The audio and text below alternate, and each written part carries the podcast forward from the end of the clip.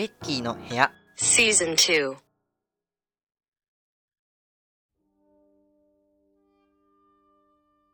はいどうも皆さんこんにちは。ベッキーことベッキー海星です。このネットラジオは主にクラシック音楽に関するゆるいトークを毎回違うゲストを呼んで展開する番組にしようと思っています、えー今回は、えーシーズン1からの投資番号をつければ、えー17回目の配信になります。えーこれがいつ配信されるのか。前回の16回目の編集まだ終わってないので僕の頑張り次第になりますが。さあえっとこの番組ではまあ先ほども申したように、えっと、毎回違う人を読んで、えー番組の中で喋っていくんですけれども、えっとまあ、シーズン2はですね、えっと、3連チャンで、えーゲストを1人ずつだったんですが、えー今回は、えっと、2人呼んでいます。しかも、えっと、お二方とも音楽ではない分野から今回は来ていただきましたそれでは、えっと、登場していただきましょうじゃあお願いしますはい、えっ、と現代彫刻家の良平です。よろしくお願いします。はいともう一方がこちらの方ですこんにちは。とたく建築を学んでいます。たくみです。よろしくお願いします。お願いしますということでまあ良平さんの方はもうシーズン1をねお聞きになっている方はもうあのまあなんだろう。まあ軽く準レギュラーじゃないけれど、えー今回は3度目の登場ということで。えっ、とまあこの僕の趣味のラジオにえっ、と結構興味を示してくれているお友達です。と、えーもう一方の匠さんはですねえっ、とまあ僕の幼なじみですかね。えっ、と僕はまあ作曲ということとそれからえー良平さんはまあ彫刻だけれどまあいろんなこうなんか平面の絵を描いたりもされる方でで匠さんはあの建築ということでみんな何かものを作る人たちが集まってるっていうところで、まあ、そこの、えっとまあ、共通項を見つけながら今日はいろいろ話ができればいいなということででなんか僕としては幼なじみの友達があの大学に入ってから知り合った美術の友達とこう同席してる感じがなんか何とも不思議な感覚というのもあるしあとはね、まあ、幼なじみっていうこともあってこう若干昔を思い出すというかね、まあ、僕が匠さんにこう突っ込まれるという場面が多分ちょこちょこ出てくると思いますけど、まあ、そこのところはまあそういう事情がありますのでということで。はい。えー、とじゃあ普段の呼び方は、えーもう良平さん良ちゃんで。匠さんはたくちゃんでいいですか？はい、どうぞ。なんかちゃん付けが多いっていうふうに突っ込まれそうだけれどまあまあまあそこはえっ、とまああんまり気にせずにということで。はい。えっ、とまあ普段はねここであのお便り読んでる読んだりしているんだけれど、えっと今回はないのでえっとまあ、そういう場合毎回僕が、えー非常にくだらない話をするというふうなあことでしてえっとそうだな。確か第15回でも非常にくだらない話をして、えー、なんだったかな。コンビニのおにぎりの、えっと1番2番3番の当てるやつの2番と3番入れ替えても変わんないじゃんっていうふうに僕がちょっと若干切れるっていうそういう話で5分間ぐらいつないだっていうことがあったんですけど、えっと今回はねあのももうちょっと真面目な話題があります。えっとまあそうだな。もう1年とどれぐらいかな？コロナコロナって言ってこうなんかいろいろなんか世の中が変わってきたのって去年の2月ぐらいかな。2月か3月1月はまだそんなじゃなかったと思うけど。3月とか4月とかじゃない？多分。うんだいぶ季節変わあ変わって暖かくなってきたあたりん。だよね、だからもうえっ、とまあ1年と、まあ、34ヶ月ぐらいあの、まあ、マスクなしでは生活できないような状態になっているんだけど、まあ、そうなってくると気軽にご飯食べに行けなくなるよね。まあ、うん。なんというのかそもそも営業時間がね うん。東京とかなんか全然ねなんか どうどうなんだろう。えあ、営業時間確かに8時とかで終わったり、すぐ閉まっちゃうね、今。うんうん。僕も近くにイオンモールがあるんだけれど食料品以外の専門店は基本的にまあ8時で閉まっちゃうからだからすごい不便でなんかもちろんその中にはね無印良品も含まれるわけだからあのーそうそうそうだから8時以降にイオンに入ったところで食料品しか空いてないなっていうふうなことになるんですがさあそんな中で一つ需要として出てくるのが宅配です。出前です。あのーどう？なんか話題になってる Uber とか使ったことはありますか？一切使ったことがありません。えーありませんか？なるほど。あのー僕はそうね1回使ったことがあるんだけどそのなんかね2回目以降なんかスマートフォンに嫌われちゃってなんかね必ずエラーが起こるから僕の携帯から使えなくなった。パソコンからログインしてもダメだった。あらら。別アカウントも作れないんだよあれ。あの電話番号制だからさ。だから僕はダメになりましたね。うん。いや宅配もちょっと興味はあるけれどなかなか勇気を持って踏み出せないですね、勇気が出ないっていうのはやっぱり手数料がかかるからちょっと決済の方法がまだよく分かってなくて。あーわりかし普段から現金主義の人？現金主義なんです。あーなるほどね。そうかそうか。えじゃあさ例えばクレカ持ってないとしたら？持ってるんです実は。あそれはあるのか？あじゃあアマゾンとかは使うんだ、Amazon も現金なんです。マジか。そっかそっかとなってくるとえ海外の買い物とかどうしてる？僕は結海外で買ったことないんだよね。あそっか。僕は結構日本では販売してない楽譜とか買うことあるからそういう時はもうキャッシュレスはもう必必須なんだけどそっか。いやもうぜひ今年中にちょっと Uber 開拓します。もう決めた。もう決めました都市部すごそうだなウーバーの。そうだね。対応している店のもうよ数く見るね家の前とか。うちの住んでるマンションにもよく Uber の配達のお兄さんが毎日のように来てるのを見るね。うんうんうん。うん。まあ一つそうだね。雇用を生み出してるんだよね。すごいよねあれって。うん。りょうちゃんも普通になんかスマートフォンのあ,、まあ、ああの iPhone のアプリで使ってる感じかな。あのーあれって従業員とかじゃなくてもう一般人がねあのー稼げるような感じだからすごいなんか持ってくる人もラフな格好で来るわけじゃん。でチップの制度があるじゃん。なんかそれが海外っぽいなって思ったんだけど。チップの制度があるんだ。うんいやあのゼロパーもできるんだけど、うん。えー、そうなんだ。全然知らな5%からいろいろあって。うん。値段じゃないんだよね。パーセントなんだよね。うん。あその料金に対するパーセントってこと？そう。ああそうなんだ。それで全然知らなかった。うん。とかなんか宅配してくれた人の評価ボタンみたいなレビューがあったりして。えー、っていうところもなんかうんそうなんだ。まあ画面上の全自動だからこそのことだよなって思いながら。うん。ちなみに最近は何頼みましたりょうちゃん？はい。僕はあのなんですかね。僕も現金主義なんであ全然使わないんで。あ。うん。覚えてないですね。そっか。なかなか消えないキャッシュ。まあまあまあまあ現金がやっぱり一番その支出のこう実感が湧くよね。自分はお金を払いましたっていうなんかボタンで支払いポンだとなんかね 本当にこれお金減ったのかなっていう感じになることもあるし。そうなんだよね。やっぱねうん。浪費をしません。現金だとなかなか。クレジットだとね浪費しちゃう。電子マネーでもね若干そういう側面あるからね。なんか、うん。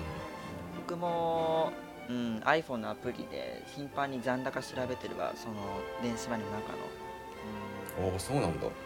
僕はかなりもうワオン使いこなしてるんだけど入金するときはもう何千円っていうふうに単位ででそれがポンうわーちょっと待って。僕の携帯のアラームが鳴っちゃいました。えー、失礼しました。えーと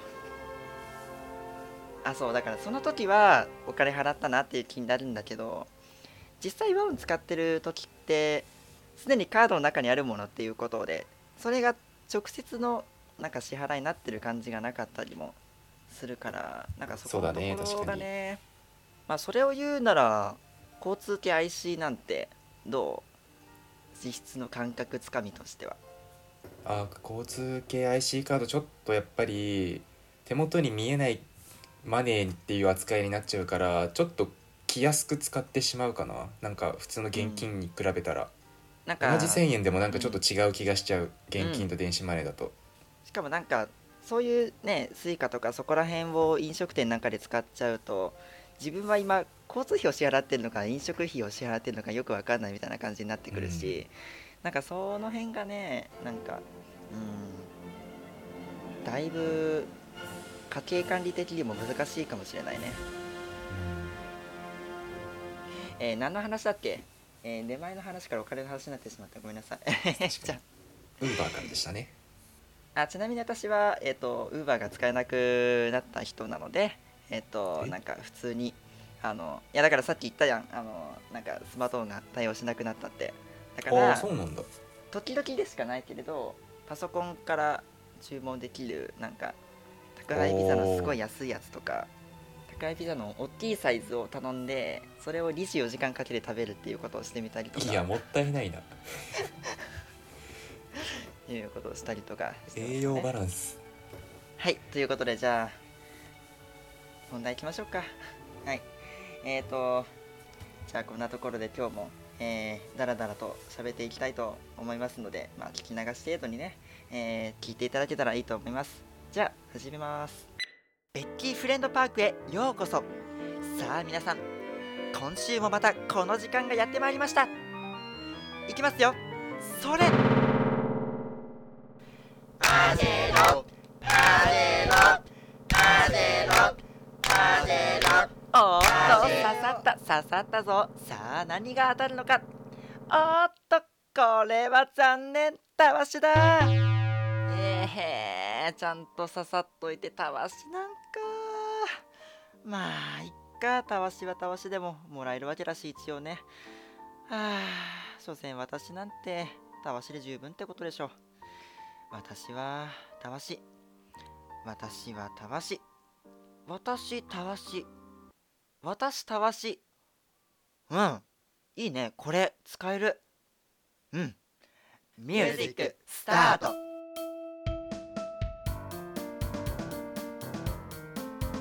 よ私たわし私たわし私たわし私たわしたわしたわしたわしたわしよ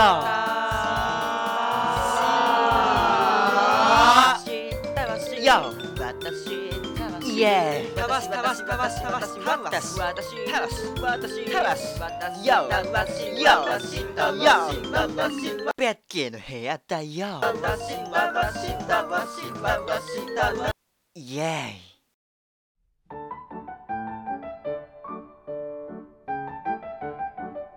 イクラシック音楽いろいろ。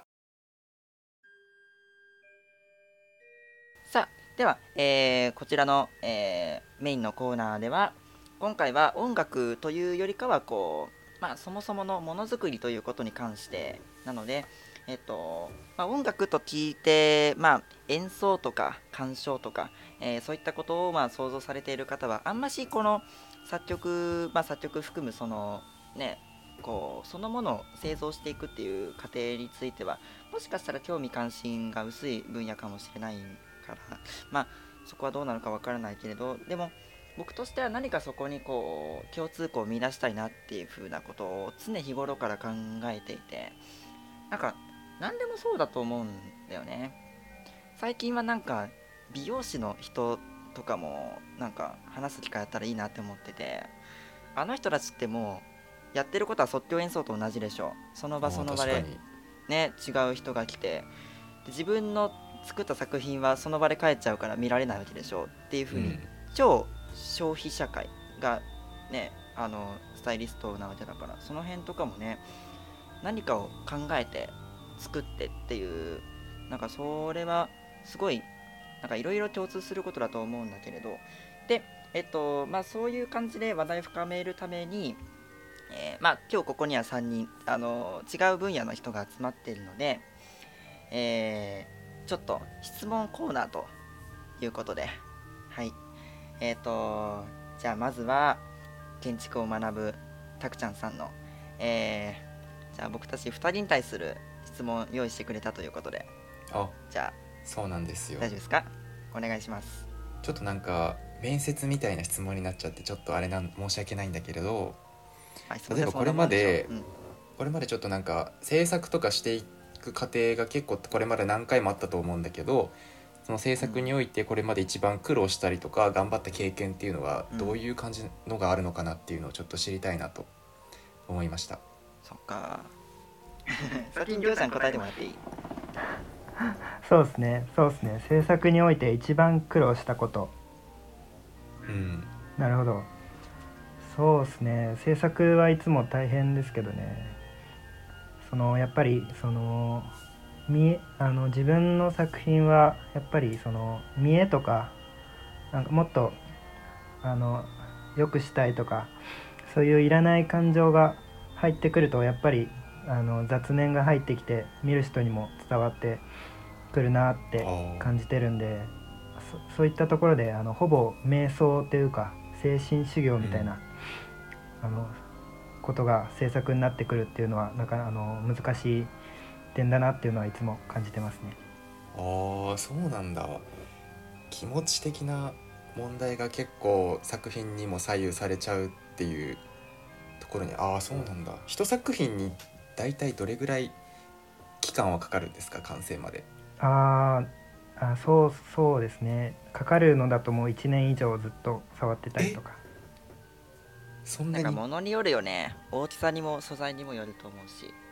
うん。なんか日々自1分の年以上かかるはい。んだ、そうですそうです。こう毎日成長してってるんで。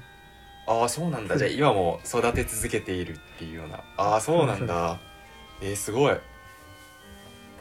全然知らなかった。年以上の作品となると他の小さな作品と並行しながらっていうことになるでしょうなんかそこの作品の頭の切り替えが多分僕すごい苦手だと思う僕い僕1曲ずつしか書けないからうんあーわかるかも結構同時進行で物事を進めていくの結構苦手かもしれないうん時々いるよねマルチタスクでできる人そうだね時々いるねまあでもどうなのかな。ちっちゃい作品作ってる時はわりかしその長い期間をかけて作っている方は一旦こう脳内ストップでちょっと棚に上げてって感じでわりかし切り落とせるのかもね。ずっと気になってたらやっぱりねちっちゃい作品の方に集中できないから。ああそうだね。うん確かに。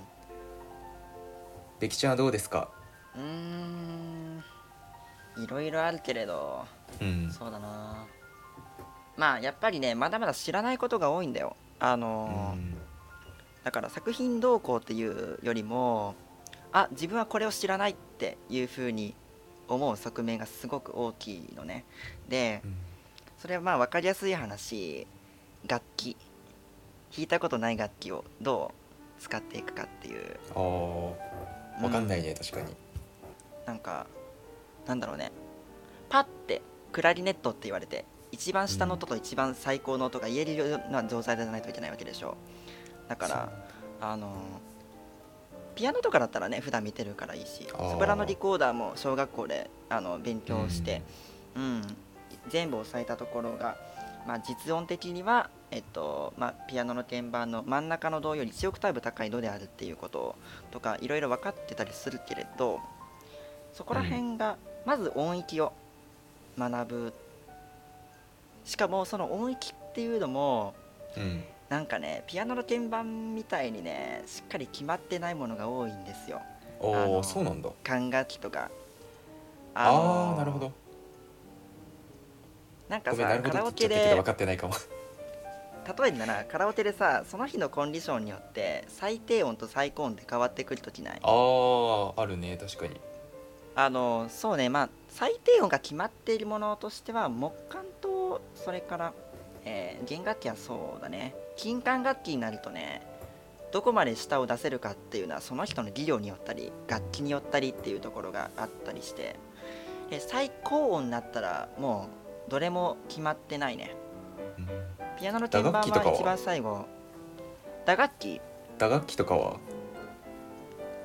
打楽器の音域？打楽器って音域ってあるって言っていいの？あれって。一応注釈を入れておきますと、えーここで匠さんが言っている打楽器とはおそらくスネアドラムあたりのことだと思いますね、えーピッチを定理していくティンパニーおよび、えーマリンバーグロッケンシピール、ビブラフォンなどのその、え鍵盤打楽器クロマティックパーカッションのことは指してないです、えーまあ大太鼓ボンゴコンガなどの、えー幕面系とか、えーシンバルトライアングル、えードラウィンドチャイムなどのその、まあ、金属系といったですね。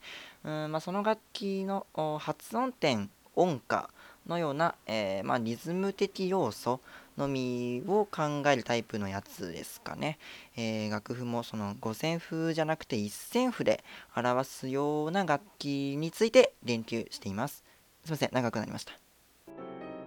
まあ通常奏法ではピッチが一つしかないから音域とは言わないかな。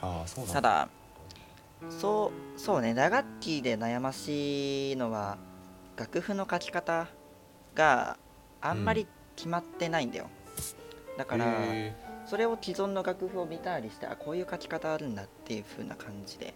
そうだね。だから寄付法楽譜の書き方で悩むこともすごいあるーよ。ああそうなんだ。うん。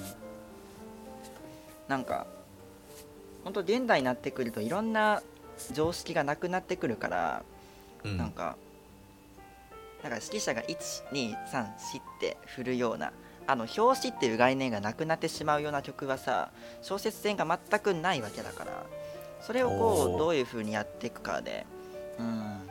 なんか「てんてんてんてん」っていう小説線使ったりとかコンマ使ったりとか、あるいはなんだろうな。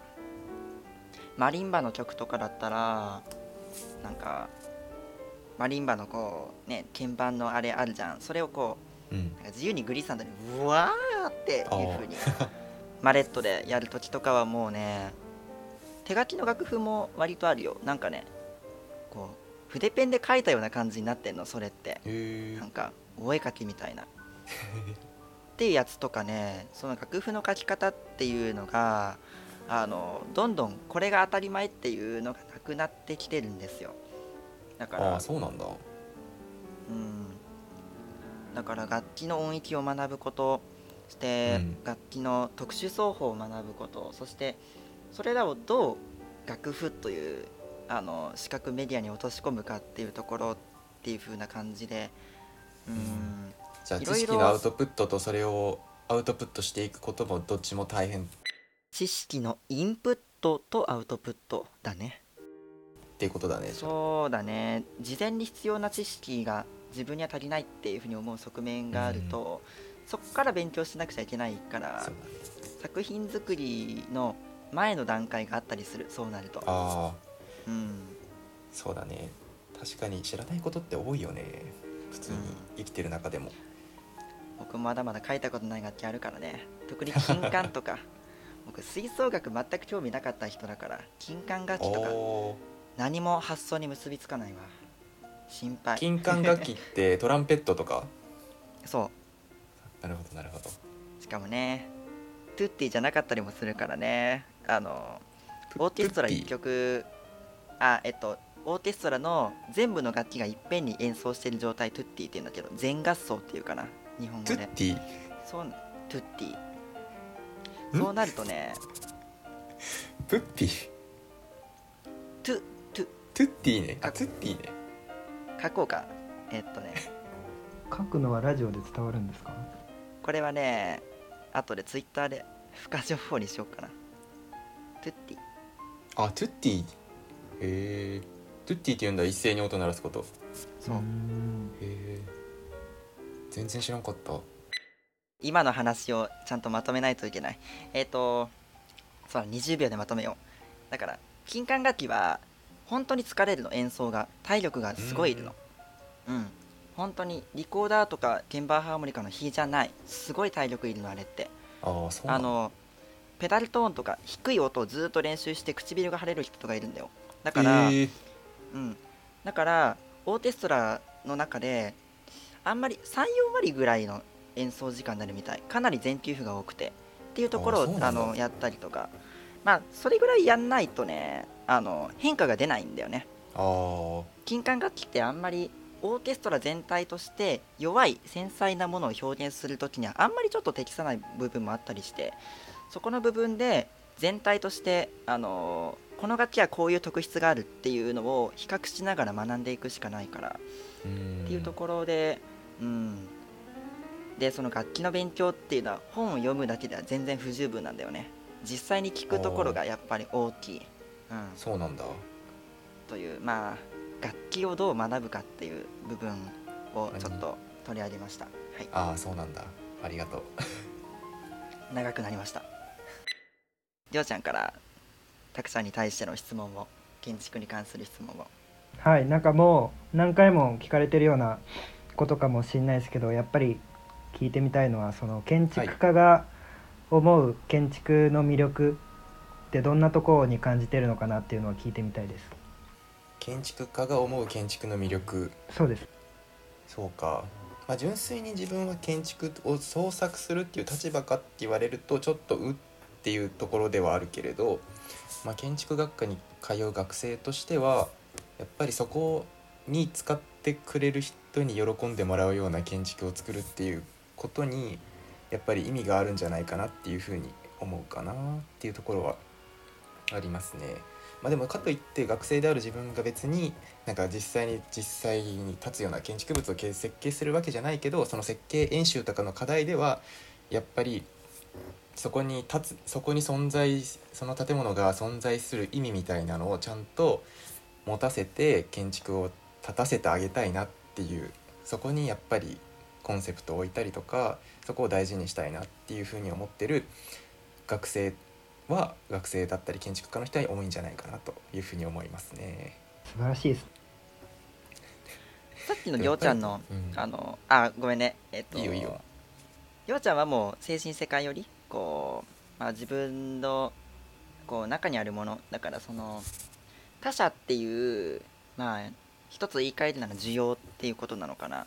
それをちょっと遮断するような感じだったけれどその建築っていうのはもうなんか評価視点がかなりそのまあなんだろう依頼者寄りでしょう。だからそういう意味ではこうまあ一言にこうものづくりといってもかなり少量としてのあの傾向がまあ強いイメージはあるんだよね。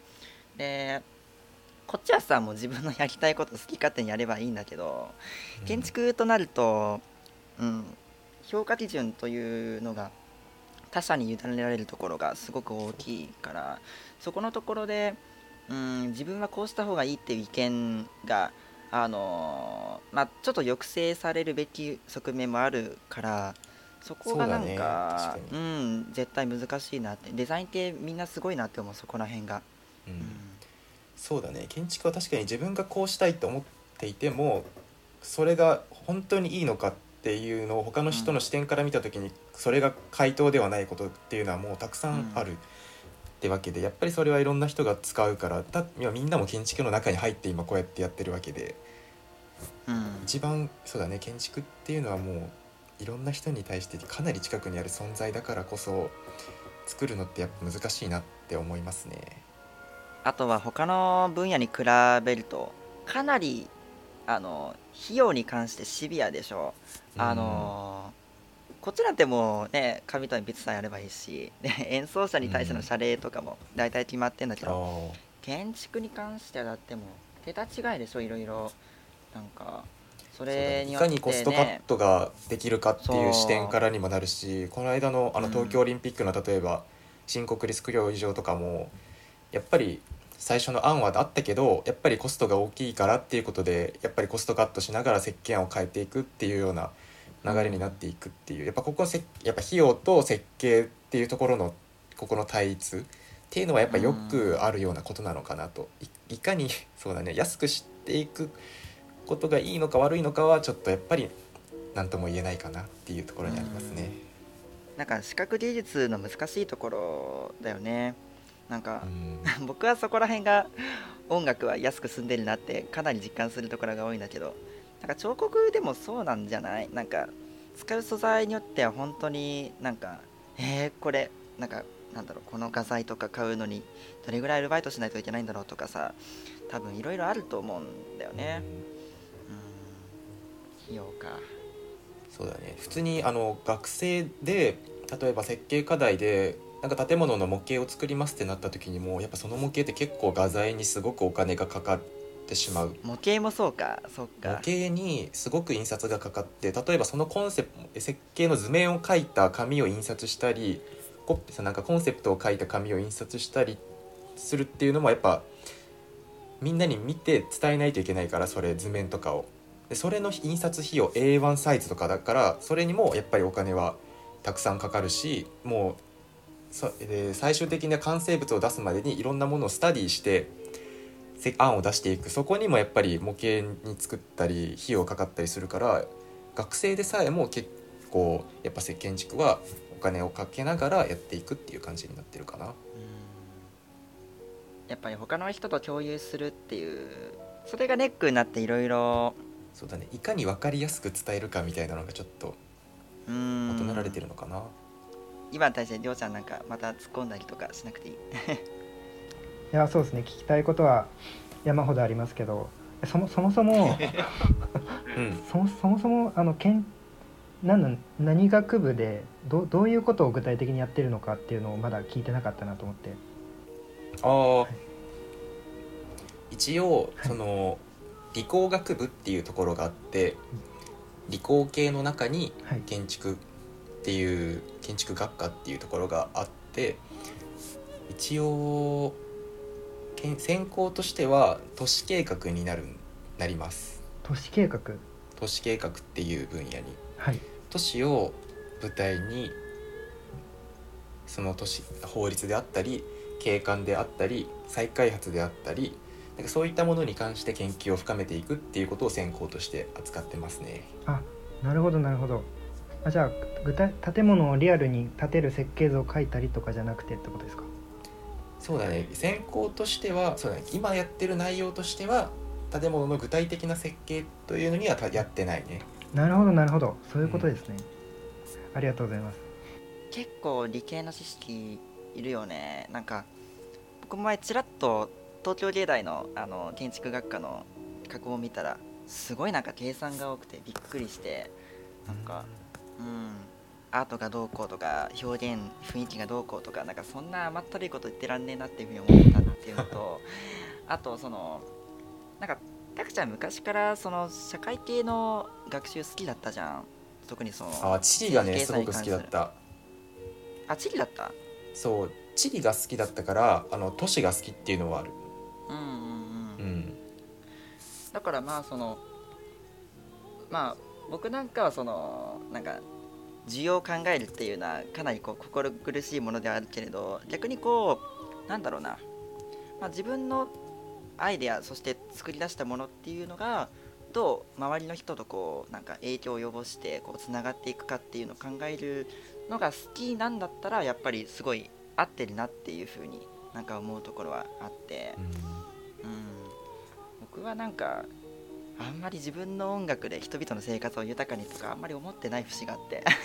なんかうん。どっちかというとこうなんか自分勝手に、うん、純粋芸術として深めていきたいということしか思ってないから。うん。まあだから、まあ、日常生活との関わりっていうのを考えるのが好きなのかどうかっていうところでうん。またまあ、何を専門としてやっていくかっていうそこの思考はかなり変わってくるのかもしれないね。うん。えーじゃあ最後に、まあ、僕から、えー、とたくちゃんに質問するんだけどそうだね、はいまあ、さっきのところと結構かぶってくることがあるんだけどまあやっぱり僕が気になるのはその素材選びのこと。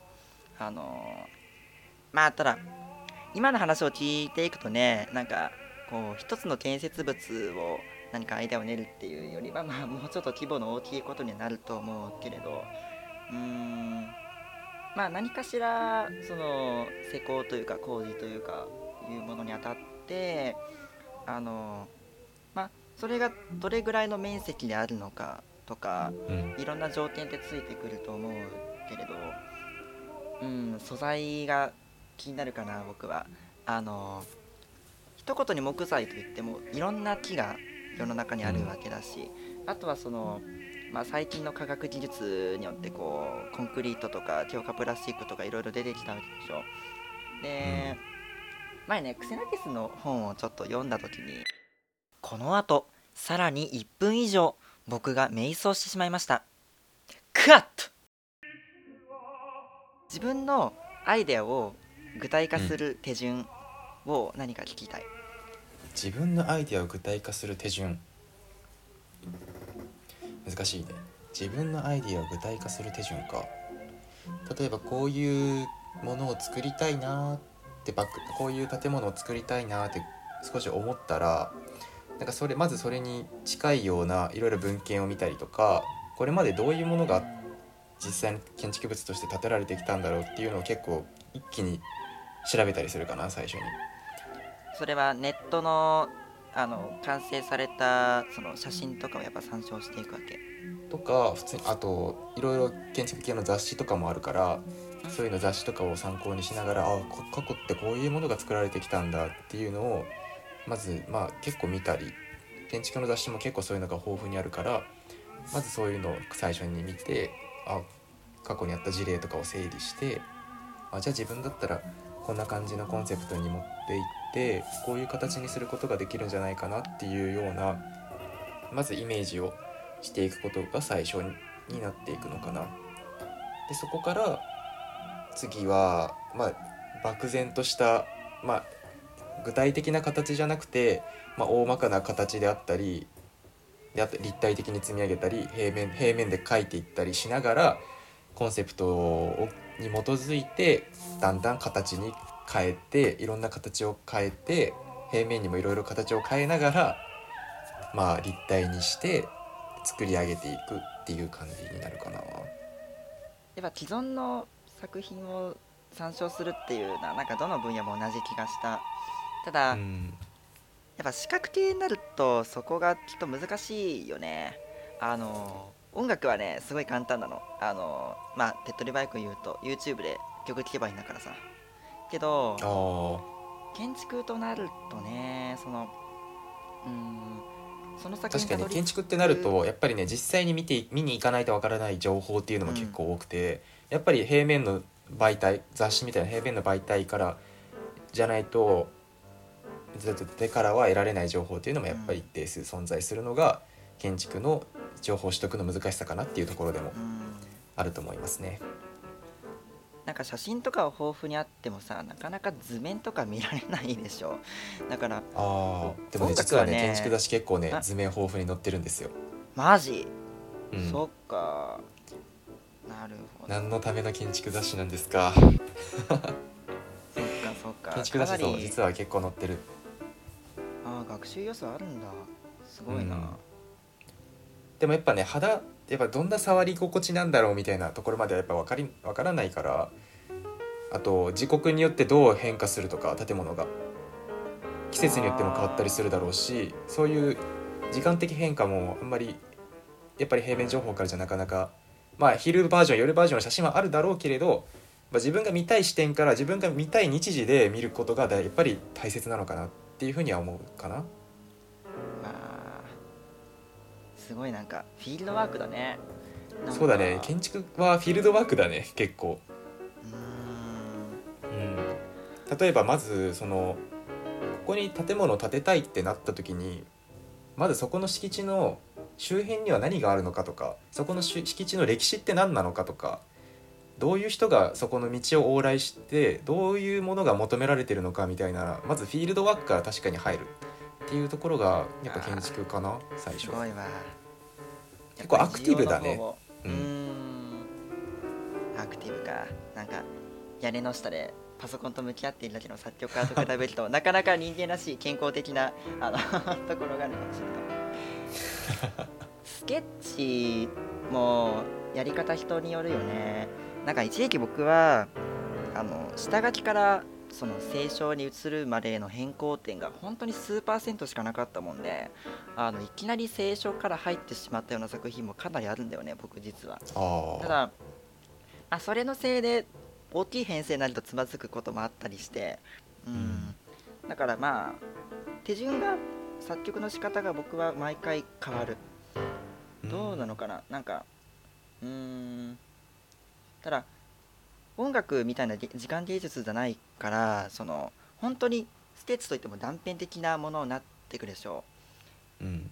う音楽だったら曲演奏する順番あのこのスケッチの紙これが1番これが2番っていう風に順番つけなきゃいけないけれどあの建築の場合はそのいろんな視点同じものをいろんな視点であの見ていくような、ねそのドラえもんの6方向カメラみたいな感じのことで多分やってるとどういう思うからカメラ？ドラえもんの秘密道具6面カメラ。こちらは大長編の3作目「のび太の大魔教」の冒頭において非常に重要な役割を いや余計な情報だから。ちょっとわからんわからんな。いやだからその、まあ、ある立体のね上から見たやつ横から見たやつっていうのをねいろいろ考える上から見るか下から見るか的なね。なんかそういう映画あったよね。僕見てないけど。えっとうんなんかそうその辺がやっぱ立体の難しいところだよね。必ず真後ろは見えないからそこを考えるのが難しそう、うん。いっぺんにパッて見れないからね、うん。ああそうだね。まあ、音楽の場合もあのいっぺんにはねあの曲の一番最初と最後同時に鑑賞することはできないけれどただ5分間の曲だったら5分間使って客は鑑賞してくれるのよ。なんか建築の場合ってそのうんこの部分はもしかしたら見てもらえないかもしれないっていう部分があるわけでしょそうだだからね。必ず出てきちゃうねやっぱりどこうにん置いても。め目立つ部分と目立たない部分のその焦点の置き方っていうのはなかなか悩ましいところがあるかもねうん。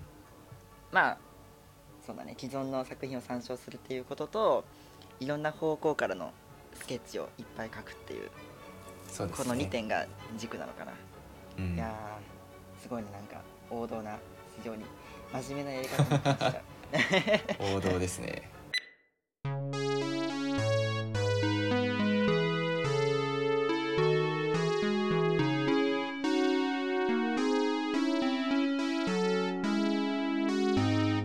フーガの一人アカペラ。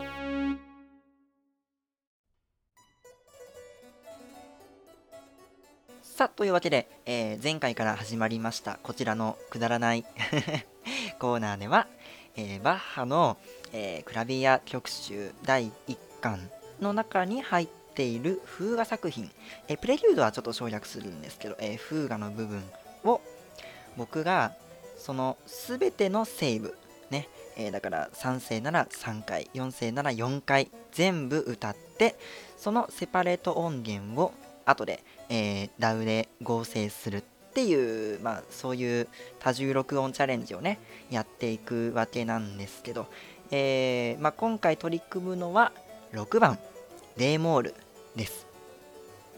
で、えーなんでこれを選択したかっていう理由なんですけどおまあ恥ずかしながらこの有名な曲集僕ほとんど知らなくてそれで、えーまあ、事前にちょっと自分でどれだけ知ってんだろうって思って書き出したんですね。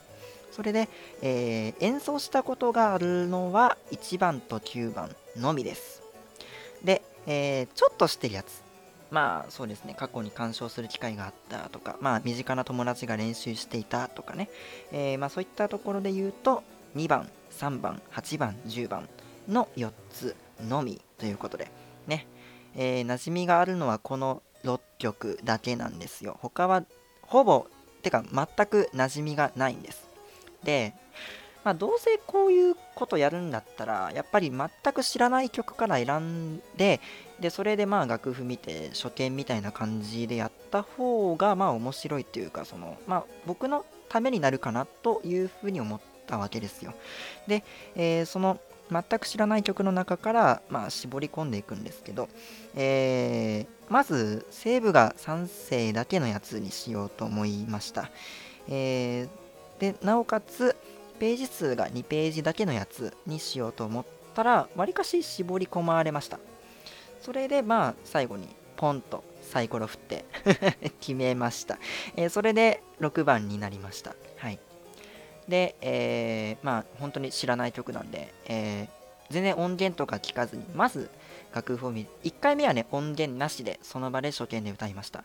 そうするとまあそんなにこう早いあのパッセージとかないしあこれ結構歌いやすいあの適切な難易度のやつ選べたかもって最初は思ってたんだけどだんだん練習進めていくうちにあこれはちょっとやばいかもって思って。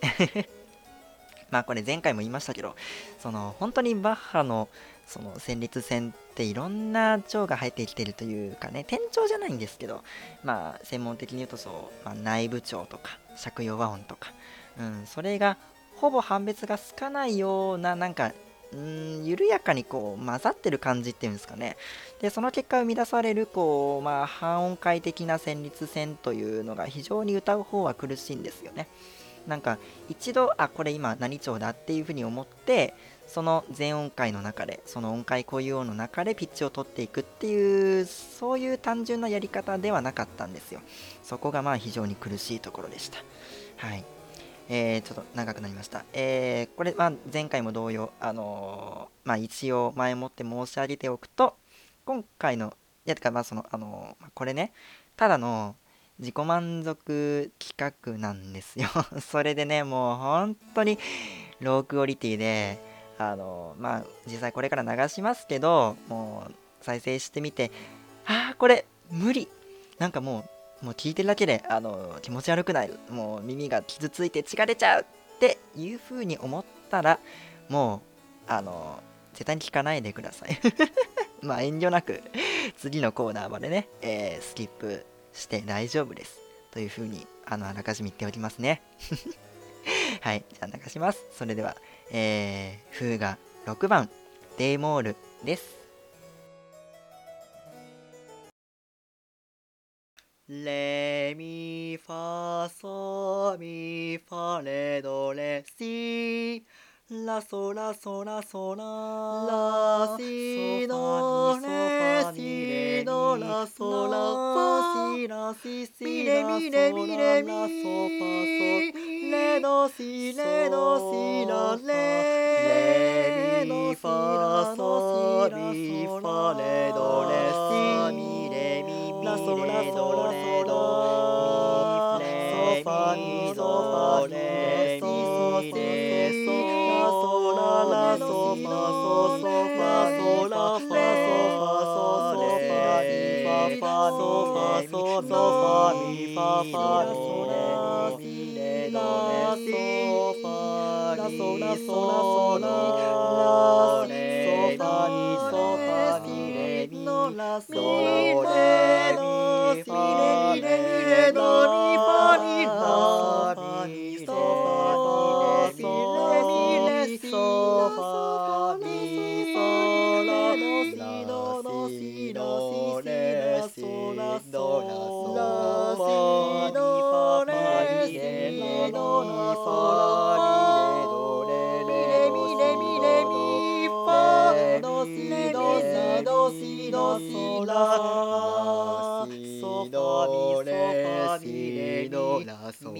ファドシレミレラミファミソレドミファソファラソファソソレドレドレドレレドソソファラソラソファ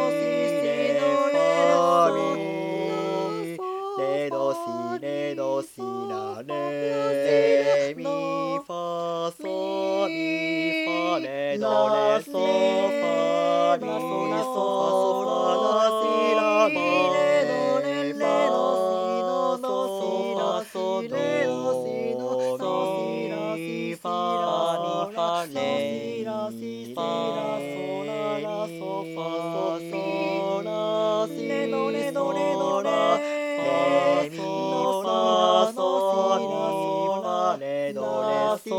ラソ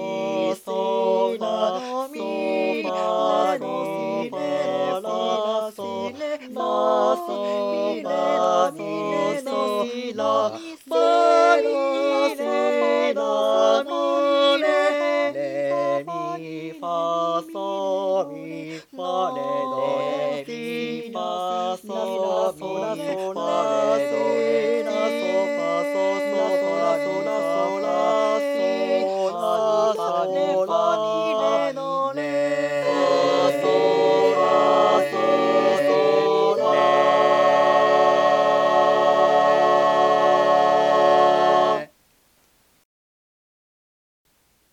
評価45点ということで、えーもしかしたらお気づきの方もいるかもしれないんですけど、あの、若干歌声が疲れてましたよね。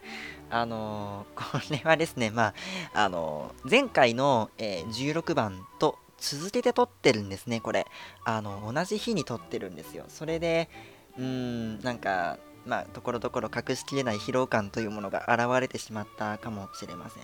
まあ、それはただの言い訳なんだけどね。はい。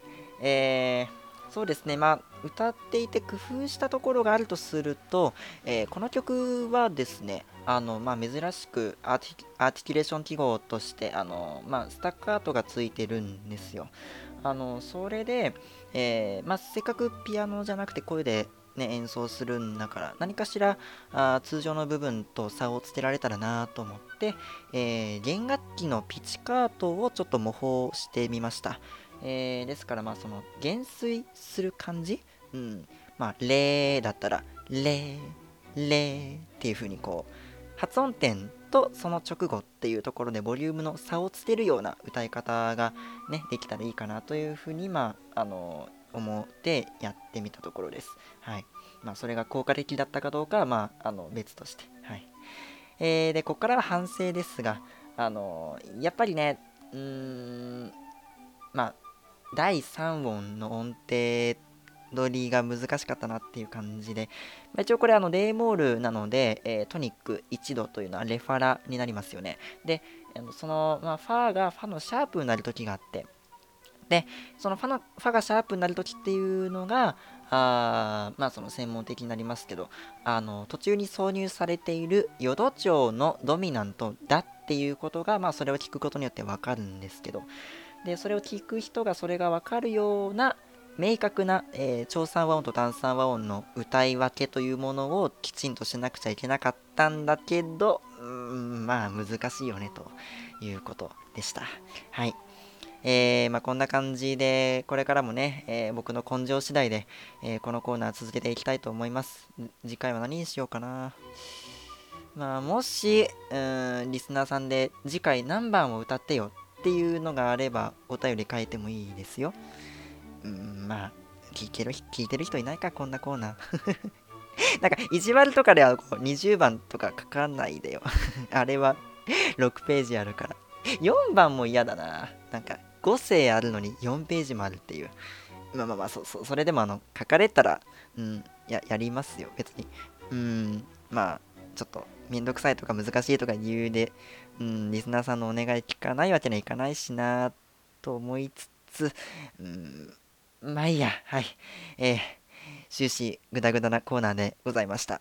はい、終わり。さあ、ここからは、えー曲の紹介のコーナーです。えっ、と、まあ、毎回、えーゲストに曲を紹介してもらっていたんですが、えっ、と、今回は、えっ、と、まあ、ちょっと分野が違う2人が集まっているので、僕が紹介します。えー、と言ってもねし、なんだろうな。まあ、ここで僕がね、バリバリこうアカデミックな、もう最近の前衛的アバンギャルドな、こう、シュトックハウゼンだの、フェルドマンだの、そういうのを話しても多分ダメだと思うので、えっとね、とりあえずね、今のところ暫定的な、えっと、僕の好きな作曲家ランキングというのがあって、で、まああ、大体は1位がクセノキスで、2位がシュニト系なんだけど、あのーまあ、それはもう20世紀後半のかなりあの進んだ方なのね。ただ、3位に突然ランクインしてくるのが、そこからおよそ200年も遡ったベートーベンです。へで、ーえっ、と、まあ、そのベートーベンの中で、えっと、まあ、多分一番好きなのはピアノソナタ月光だと思うんだけど、まあ、それは以前番外編で話したこともあったので、今回違う曲を持ってきました。ということで、皇帝という曲です。初耳です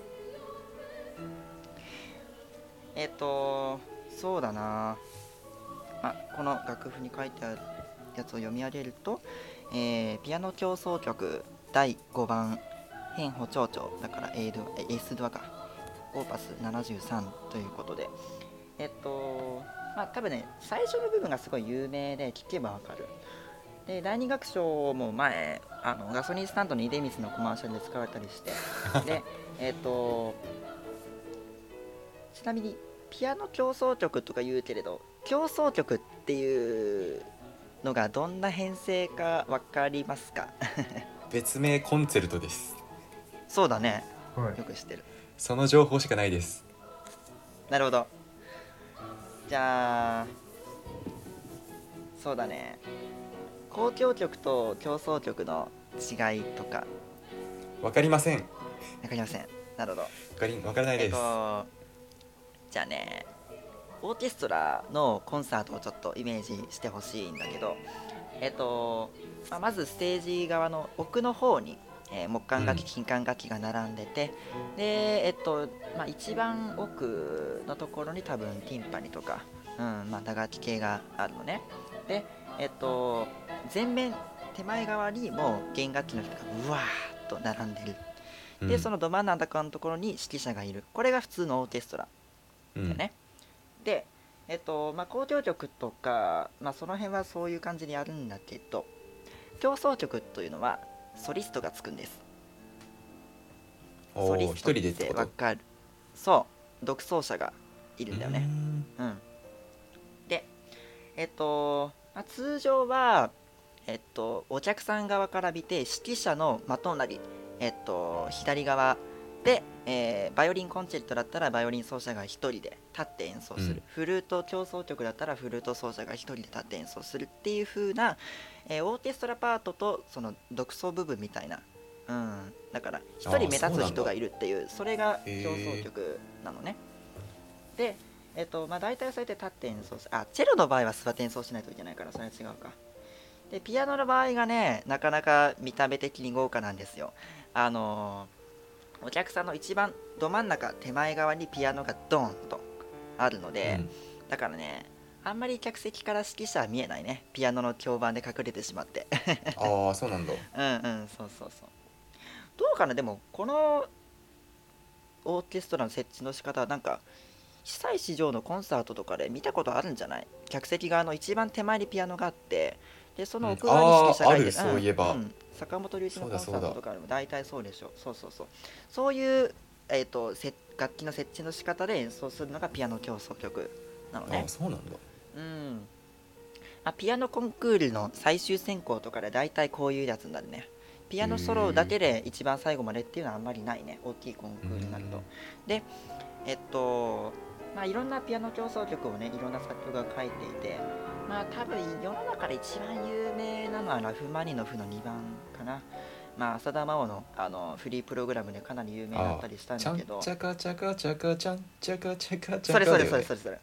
あれもだからあのオーケストラがあってでソリストとしてピアノがあるっていう。ああああれいいよね。れはねあれはなかなか賛否両論あるんだよね。ちょっとスイッチ入りまししたもしかして。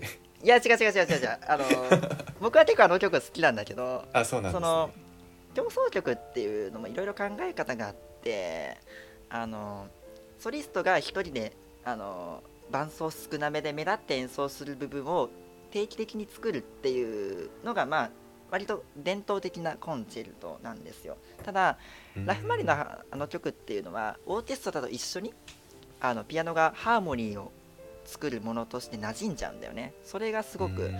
あのまあ奏者からしたら難しいし評論家からするとそれは競争曲というよりも編成にオーケストラの編成にピアノが含まれてるだけなんじゃないのっていうふうに言う人もいたりとかすごく難しいのそこのところあがそうなんだ。うん。まあ今回紹介するこれはかなりこう伝統的なところなのでえっと作られた年はいつなんだ？えー、っと1809年となるとえっとベートーベンがあの人生の途中でこう、まあ、耳がだんだん聞こえなくなってきたりしてうん。で精神的に追いやられて遺書を書いたんだよね。その話知ってるかな？うん、それがね1802年なんですよ。ああじゃあその後なんだ。そうだね。だからまあ乗り越えてるね苦痛を。うん、うん。それがどうなんだろう？中期というのか。あーちょっとあんまり 詳しくない側面もああるけど。うんそうだね。だからえっと初期はねかなり伝統的なんだよね。ハイドンとかのそのちょっと50年ぐらい前のところから勉強してそれをまあうん参照しながら作ってる感じがあったりするんだけどだんだんオリジナリティが開花してくるんだよね、ベートーベンって。人生の最初の方と最後の方で作る作品全然違うの。で、うん。あのーなんか音楽史の教科書とかで古典派とロマン派でこう、ベートーベンが横たわってるっていう書き方をよくしてあるんだよね。それはだからあのーまあ時代区分がどうなのかな美術との関連があるかわかんないんだけれどあのーすごい単純明快であるっていうことをあのーうん。第一価値観としたのが古典派の時代だったのモーツァルトとか、うんそれがまあ大体1750年から1800年ぐらいかな。そっからだんだんね作曲家が一もう個性を発揮するものとしてオリジナリティを出してきたのはその後から。それまでの音楽っていうのは宮廷音楽だったからそれこそもう需要が重視なんだよ。貴族が喜べばそれでいいっていう考え方でしょ。作曲家が一創作者としてオリジナリティを出すっていうことをしてきたのはフランス革命の後からなんだよねだから、そっからがやっぱりねこの作曲家はこういう特質があるっていうのがだんだん分かりやすくなってきた時代なんだけどその一番の発起人と言っていいのがこの人だと思うのね。あそうなんですね。ベートーベンさんが。そう。いやーこれまあでも具体的にこういう作りになってるとかいうのをねなんか調整の選択とかそこら辺を話していくとちょっとかなり時間がかかってしまうのであとはまあ多分もう5分を超えてるので この辺にしておこうかな。ということでまあもう一度読み上げておくと、えーベートーベンが作曲したピアノ協奏曲第5番変歩長調オーパス73えー、まあ全部聞くとなかなか長いから苦手な人もいるだろうけれど個人的には2楽章が好きなのでうん。まあ10分ぐらいかな。はい。えー、まあ興味があれば聞いて聞いてみてください。ということで。わかりました。聞いてみます。はい。ありがとう聞きます。